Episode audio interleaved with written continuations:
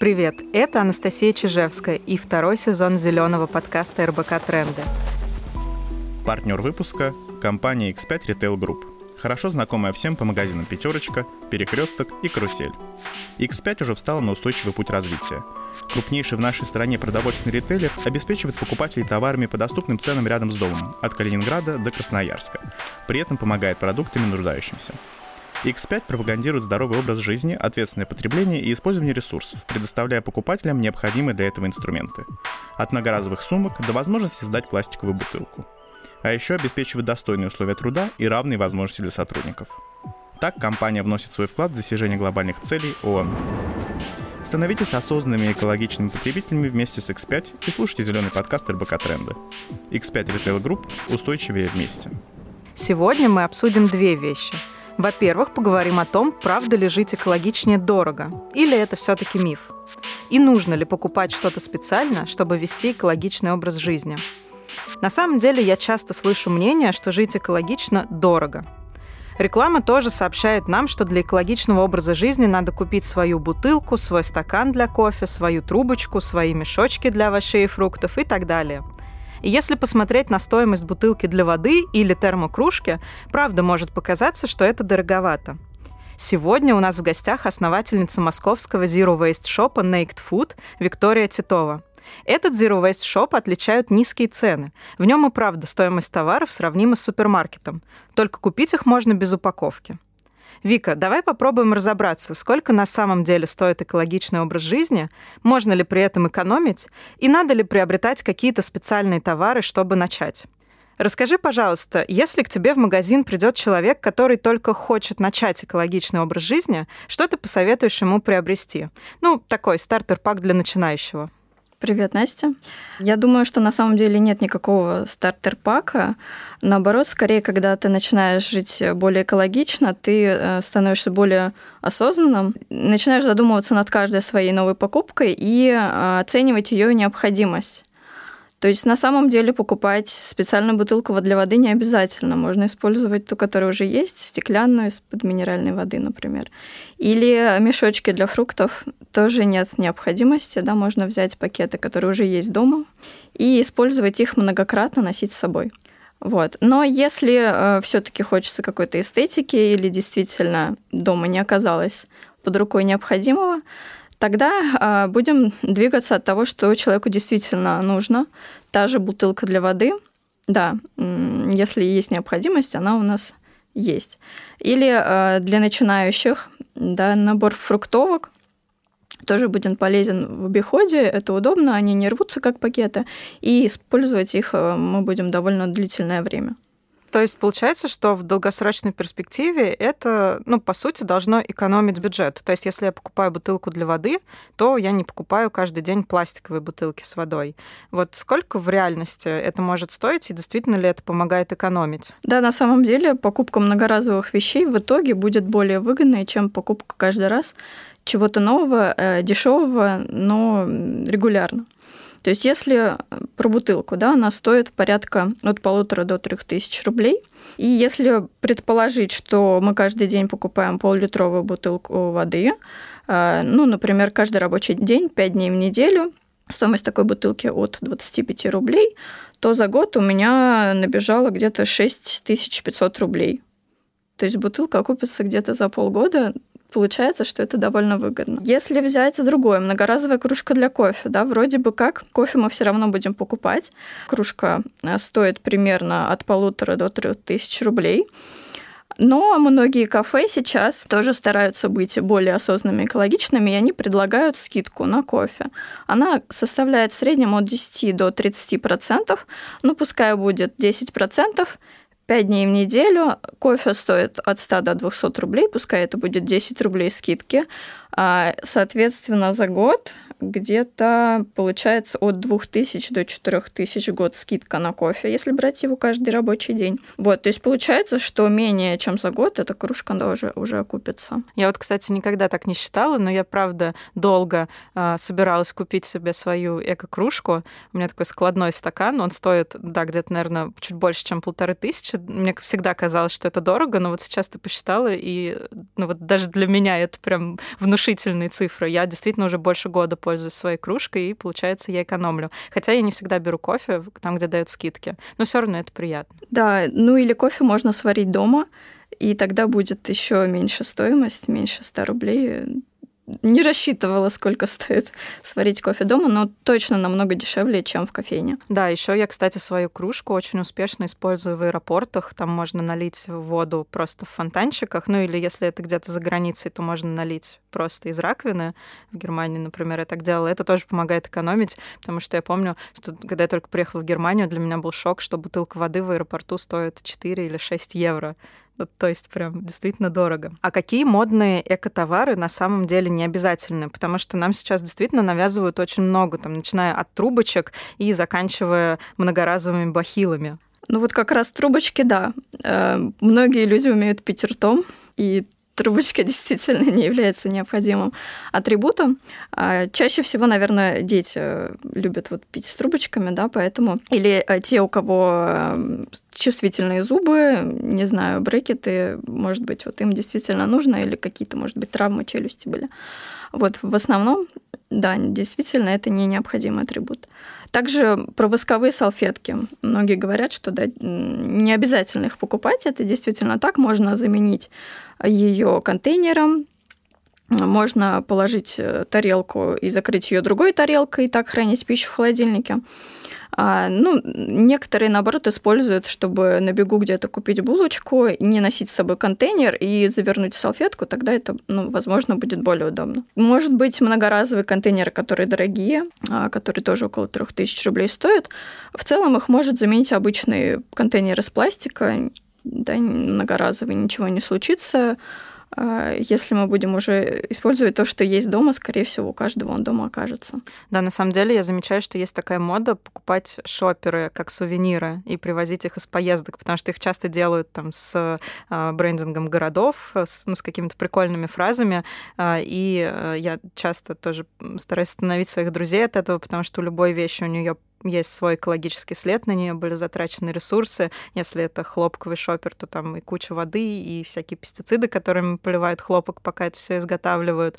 Поэтому, да, наверное, э, Нужно сначала посмотреть на то, что есть дома. Например, вот мой личный опыт. Мы с мужем ходим в магазин с сумками от Якитории, от доставки. Они гораздо удобнее, чем любой шопер, потому что у них такие длинные ручки, которые можно повесить на плечо. Ну и в целом они достаточно большие, а если их сложить, они компактные, то есть помещаются в рюкзак. А, а вы пользуетесь чем-то таким в быту? что ну, не было изначально э, спроектировано для экологичного образа жизни просто вот нашло такое применение? Ну, мы часто стараемся придумать что-то такое, чтобы не покупать новое, а использовать уже то, что есть. Ну вот соорудили мы собственный компостер из э, ящиков из-под фруктов и большой ящик из-под детских игрушек взяли, два ящика друг на друга поставили, положили это все внутрь э, большого ящика, накрыли крышкой, и получился практически за бесплатно э, компостер с червями. А где вы взяли червей? Червей мы купили. Насколько я знаю, эти компостеры стоят от 10 тысяч. Получается, вы вот так сэкономили? Мы ну, сэкономили 10 тысяч, червей мы купили за полторы тысячи. То есть мы взяли фруктовые ящики от ярмарки выходного дня, спасли несколько ящиков от э, их гниения, не гниения на помойке. Вот, и используем сейчас. Круто. А получается, у вас с мужем свой Zero Waste Shop, который вы сами открыли и сейчас сами им занимаетесь. Да. А расскажи, пожалуйста, почему товары в Zero Waste шопах стоят ну, часто дороже, чем в обычных супермаркетах. А, расскажи про тот труд, который стоит за тем, чтобы доставить товар без упаковки и договориться с поставщиками, да, там как-то организовать логистику и так далее.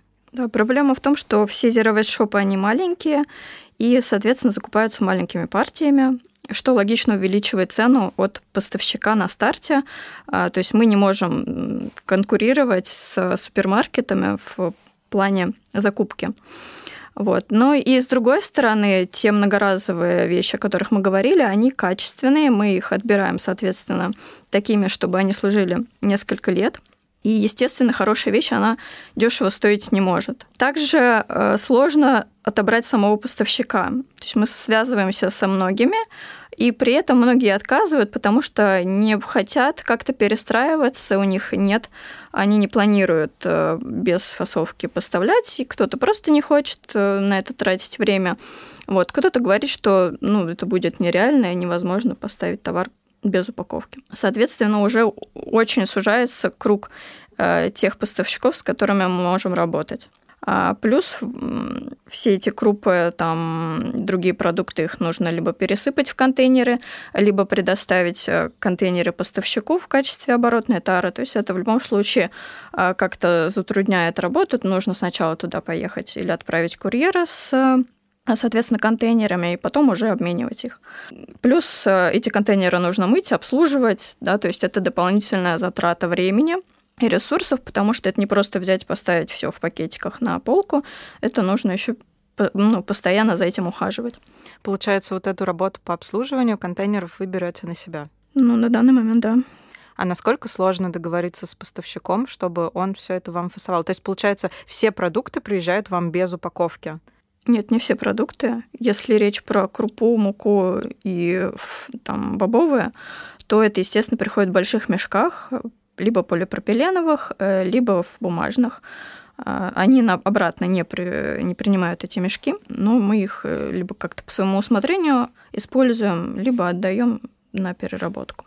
Какие-то поставщики, которые находятся недалеко от нас в Москве, а, в основном это те, кто привозят сладости, вот с ними мы как раз работаем с оборотной тарой. А кто берет на себя логистику, поставщик или вы?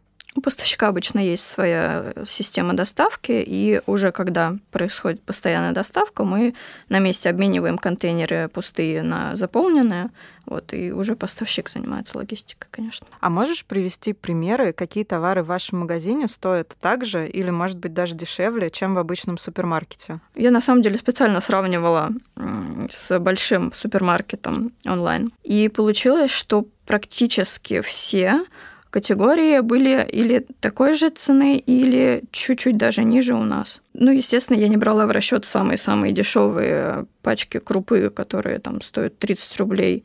А, ну, они так не очень выглядят. Вот их, наверное, не все покупают. А вот средние такие цены, они действительно либо такие же, либо чуть-чуть повыше, чем у нас. А, то есть крупы, бобовые, мука, вообще без проблем можно покупать у нас по той же стоимости. А что чуть-чуть дороже оказалось, это растительные масла. Подсолнечное, оливковое и кокосовое оказались у нас дороже. Но, в общем, здесь ничего удивительного нет, потому что подсолнечное у нас прямого холодного отжима, оно, естественно, будет дороже, чем э, те, что лежат на полках супермаркетов. Оливковое масло у нас э, органическое, соответственно, тоже здесь стоимость будет дороже. А, бытовая химия. У нас она безопасная, с хорошими составами, и при этом сравнимы довольно цены с тем, что есть в супермаркетах. А, единственное, что оказалось у нас дороже, это стиральные порошки. Но тут есть нюанс, они у нас концентрированные. То есть а, пачка порошка 3 килограмма в супермаркете стоит ну, где-то 300-500 рублей. У нас 3 килограмма получится 1100. Но для стирки нашим порошком нужно где-то 20-30 граммов. А по инструкции, которая написана на пачке стирального порошка из супермаркета, нужно 130 грамм. Я вот посчитала, и у меня получилось, что 3 э, килограмма примерно хватит ну, точно на 100 стирок. 3 а килограмма порошка из супермаркета по инструкции, которая у них указана, хватит на 20 стирок. И я посчитала еще цену стирки, получилось, что концентрированным порошком одна стирка стоит 11 рублей, а обычным порошком 25 рублей. То есть даже два раза дороже э, стоит э, стирать порошком из супермаркета. То есть, если посчитать прям на количество использований, то получается дешевле. Здесь, наверное, проблема в том, что не все готовы так э, прям садиться и все это рассчитывать. Я думаю, на это и рассчитано, что стоит вот этот вот большой мешок порошка. Его вроде бы как много, но ведь указано, сколько нужно в граммах. Ну да, там да, еще и у них еще есть. есть такой черпачок, и он довольно большой по объему. А э, в порошке концентрированном лежит такая маленькая ложечка, реально там на 10-20 граммов. Ну вот мы сами стираем этим порошком, и действительно есть как раз трехкилограммовое такое ведро, и оно у нас, э, ну, больше, чем полгода точно используется, мне кажется, даже, может, месяцев 9. На самом деле мы иногда считаем, пересчитываем на граммы стоимость продуктов в супермаркете, и довольно часто у нас выходит, что маленькая упаковка э, получается дешевле, чем большая. Ну, то есть вроде как логично, что большая упаковка обычно дешевле, вот, но не всегда. То есть даже в супермаркете имеет смысл вообще посчитать, э, какая стоимость за килограмм. Ну, то есть привести к да. какой-то единой стоимости. Я вот очень люблю, когда в супермаркетах написано с рядышком цена за килограмм. Это очень удобно, да. потому что сейчас э, есть такая тенденция уменьшать все время граммовку. Вот э, очень это с жидкими продуктами, со сметаной, например, прослеживается, была раньше пачка сметаны 500 грамм, сейчас она, мне кажется, 330 стала, а цена не уменьшилась. То есть вот нас таким образом немножечко обманывают. А если считать потом цену за килограмм, там, конечно, будет по-разному. Вот, и поэтому мне у нас нравится, что цена указана за килограммы, можно взять э, столько, сколько нужно. Не обязательно покупать, э, не знаю, килограмм крупы. Можно чуть-чуть взять на пробу, понравится, возьмешь еще. К вам нужно обязательно приходить со своей тарой, или вы можете дать что-то в оборот? А если человек пришел к нам случайно, без всего своего, не обязательно уходить и разворачиваться. Можно у нас взять стеклянные банки, которые приносят наши покупатели. Мы их перемываем, стерилизуем и вставляем на полки. Также у нас есть мешочки оборотные, за них мы берем залог. А при возврате мешочка залог возвращается. И также для масел или бытовой химии тоже есть бутылочки. А, либо можно на месте купить фруктовки. Это будет, в принципе, стоить недорого, по 100 рублей за штучку, но они будут э, служить годами. Понятно. Получается, вам еще можно и сдать банки, которые образовались дома. Да. А что еще вам можно сдать? На, как бы получается, сдавать на переработку менее экологично, чем сдать вам, чтобы вы это использовали повторно. Да, повторное использование того, что есть, это уже экологичнее. А, ну, соответственно, банки и бутылки стеклянные и флаконы из-под косметики, если их возможно помыть. И также на повторное использование мы принимаем а, баночки от косметики, которые у нас уже есть есть некоторые крема у нас приходят в алюминиевых баночках, вот ее нам возвращают, и мы потом отправим это производителю. А вам можно просто взять и принести, или сначала вам надо там куда-то написать и согласовать, подойдет ли вам такая тара? Если это просто стекло и э, какой-то алюминиевая баночка, которую купили у нас, то без проблем ничего не надо согласовывать. Если это что-то пластиковое, то ну, либо лучше сдать переработку. Вот. Либо если это действительно хороший флакон, то можно прислать нам в директ фотографию, например, и мы скажем, да, давайте. Очень любят приносить сейчас контейнеры из ПЭТа, баночки из ПЭТа, а мы их очень не любим, потому что их невозможно помыть в посудомоечной машине, они от этого меняют форму, и, соответственно, мне приходит это, приходится мыть все руками, естественно, на это уходит много времени. Здорово, я даже не знала такой возможности, что вам можно сдать действительно те же самые банки или бутылки из стекла. А скажи, можно ли ходить к вам вместо супермаркета? Я имею в виду, можно ли купить у вас вообще все, для быта, для пропитания, или какие-то товары все-таки пока трудно купить без упаковки? У нас э, большой ассортимент не портящихся товаров, которые будут лежать длительное время. А, соответственно, чего у нас нет, это скоропортящие товары, это овощи, фрукты, зелень, а, и также мясная и молочная продукция. Вот, соответственно, можно прийти к нам, купить все, что необходимо из того, что будет долго лежать, бытовую химию, косметику, сладости. Кому-то может не хватить у нас печений или каких-то других сладостей. То есть у нас ассортимент, естественно, не такой широкий, как в супермаркете. Но в целом шоколад, конфетки, там, пастила, все это есть. А, я скажу на своем примере. Соответственно, естественно, я беру все продукты и бытовую химию у нас, а прихожу в магазин только за фруктами, овощами. В другие отделы даже не захожу, мне это не нужно. Вот, то есть можно приехать, купить то, что есть у нас, и дальше, например, один раз в неделю приходить на рынок и там покупать тоже на развес фрукты, овощи, может быть, там какие-то животные продукты. Получается, у вас дома вообще не образуются упаковки? Ну, образуются от напитков стекло и алюминий. Но это то, что можно либо использовать повторно, либо сдать на переработку. То есть вы прям близки к Zero Waste. Мы близки, да. Ну, точнее, мы, конечно, как это сказать, мы не супер идеальные. А в какое-то вторсырье все равно образуется от деятельности магазина, естественно. Вот, но да, за год работы нам действительно спектр сырья очень сильно удалось уменьшить. Здорово. А по твоему личному опыту, то, что жить экологично дорого, это все-таки миф или здесь есть доля правды? Я думаю, что это миф, причем очень такой большой. Хочешь, расскажу, как я сэкономила около 150 тысяч рублей. У меня двое детей.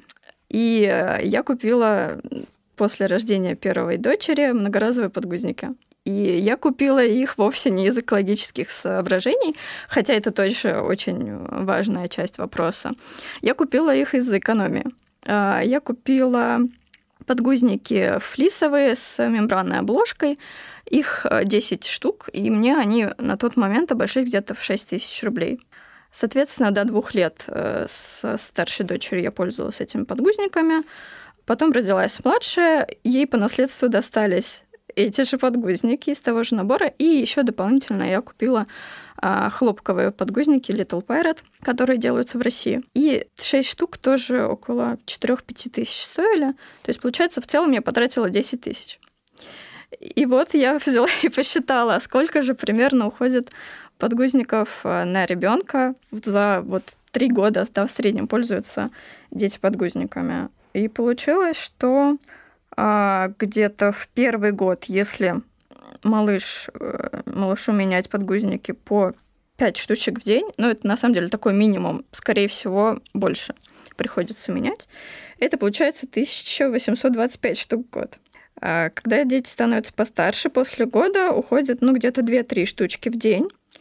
А у меня получилось около 1000 штук в год. И после двух лет обычно на ночь и на сон надевают подгузник. Соответственно, нужно одна-две штучки, ну, это 365, да, 700 штучек в, в год. Вот я посчитала, что ну, это где-то три с половиной тысячи штук подгузников. И на это уходит около 73 тысяч рублей. За вот один ребенок будет за три года использую столько подгузников, и на это уйдет 70 тысяч рублей. То есть я за двоих сэкономила, ну, где-то около 150 тысяч. Ну, и это на самом деле колоссальное количество отходов, которые не отправились на полигон, потому что подгузники пока не перерабатывают и, наверное, в ближайшем будущем не начнут, а разлагаются они, ну, даже, наверное, не десятки, а сотни лет. Я думаю, что где-то 300 да, лет уйдет, и ведь они не разложатся на самом деле, как мы это имеем в виду, они распадутся на микропластик, плюс там вот этот адсорбирующий гель, я даже не знаю, что с ним будет происходить. Я не говорю, что мы идеальные, мы пользовались одноразовыми подгузниками. А вот в первый период после рождения старшей дочери, пока я еще не открыла эту тему для себя, да, сколько-то ушло. И с младшей дочерью я тоже пользовалась а, на ночь подгузником, ну, потому что сон матери, он намного важнее, чем смена подгузников, которые все-таки намокают, и их нужно менять. Вот. Но я когда посчитала, мне прям это согрело мою душу. Ну да, это действительно очень сильный аргумент. То есть экономика — это, ну, обычно для людей больше мотивирующий фактор, нежели чем польза для планеты, потому что польза для планеты звучит более абстрактно. То есть это то, что нельзя посчитать, а 70 тысяч рублей — это, ну, нормальная такая зарплата вообще-то. Ну, грубо говоря, я покатала коляску чуть-чуть подороже. У меня была возможность за счет экономии вот на подгузниках. Вика, большое спасибо, что ты привела такие яркие наглядные примеры с подсчетами. Я думаю, это многих убедит. И у меня к тебе последний вопрос, который мы задаем всем гостям нашего подкаста. Расскажи, пожалуйста, что самого радикального делаешь для экологии лично ты? Вот прям радикального я даже не знаю, мне хочется ответить тебе, что ничего. Это несложно. Не покупать лишних вещей, а, сортировать вторсырье, стараться не покупать в упаковке, а, ездить на общественном транспорте, это все вообще не сложно. Ну да, мы уже сталкивались с тем, что для нас это кажется не радикальным, но, может быть, это шокирует там твоих близких родственников, которые еще не в этой теме. Да, ну вот есть то, что лично меня э, несколько напрягает, грубо говоря, а, это то, что я не могу ничего выкинуть мне не позволяет совесть. Соответственно, а, это нужно как-то реализовывать более экологично. Моя квартира она немножко захламилась э, за период вот моего перехода к Zero Waste. Получается, что мне нужно место для того, чтобы а, копить вторсырье, чтобы потом заказать экотакси или отвезти в пункт приема, который все-таки находится довольно далеко от дома. А, плюс я не могу выкинуть какие-то вещи, которые мне вот уже разонравились. Мне нужно их как-то более экологично пристроить э, на доске объявлений или отдать куда-то в дар. Соответственно, нужно потратить время на то, чтобы сфотографировать, описать, выложить или найти то место, где оно пригодится. И вот оно пока у меня не доходят руки, оно копится в квартире. И вот получается, что я захламляю свое жилище, но я, конечно, сейчас с этим борюсь и постепенно думаю, что все лишнее из дома уйдет, но не на свалку, а пригодится где-то еще. Большое спасибо, что поделилась своим опытом. В следующих выпусках мы обязательно будем погружаться глубже в тему экологичной бытовой химии и косметики, обсудим, что может быть, а чего не должно быть в составах. Поэтому подписывайтесь на наш подкаст, ставьте оценки, пишите комментарии и до встречи в следующем эпизоде. Спасибо, Настя, за приглашение.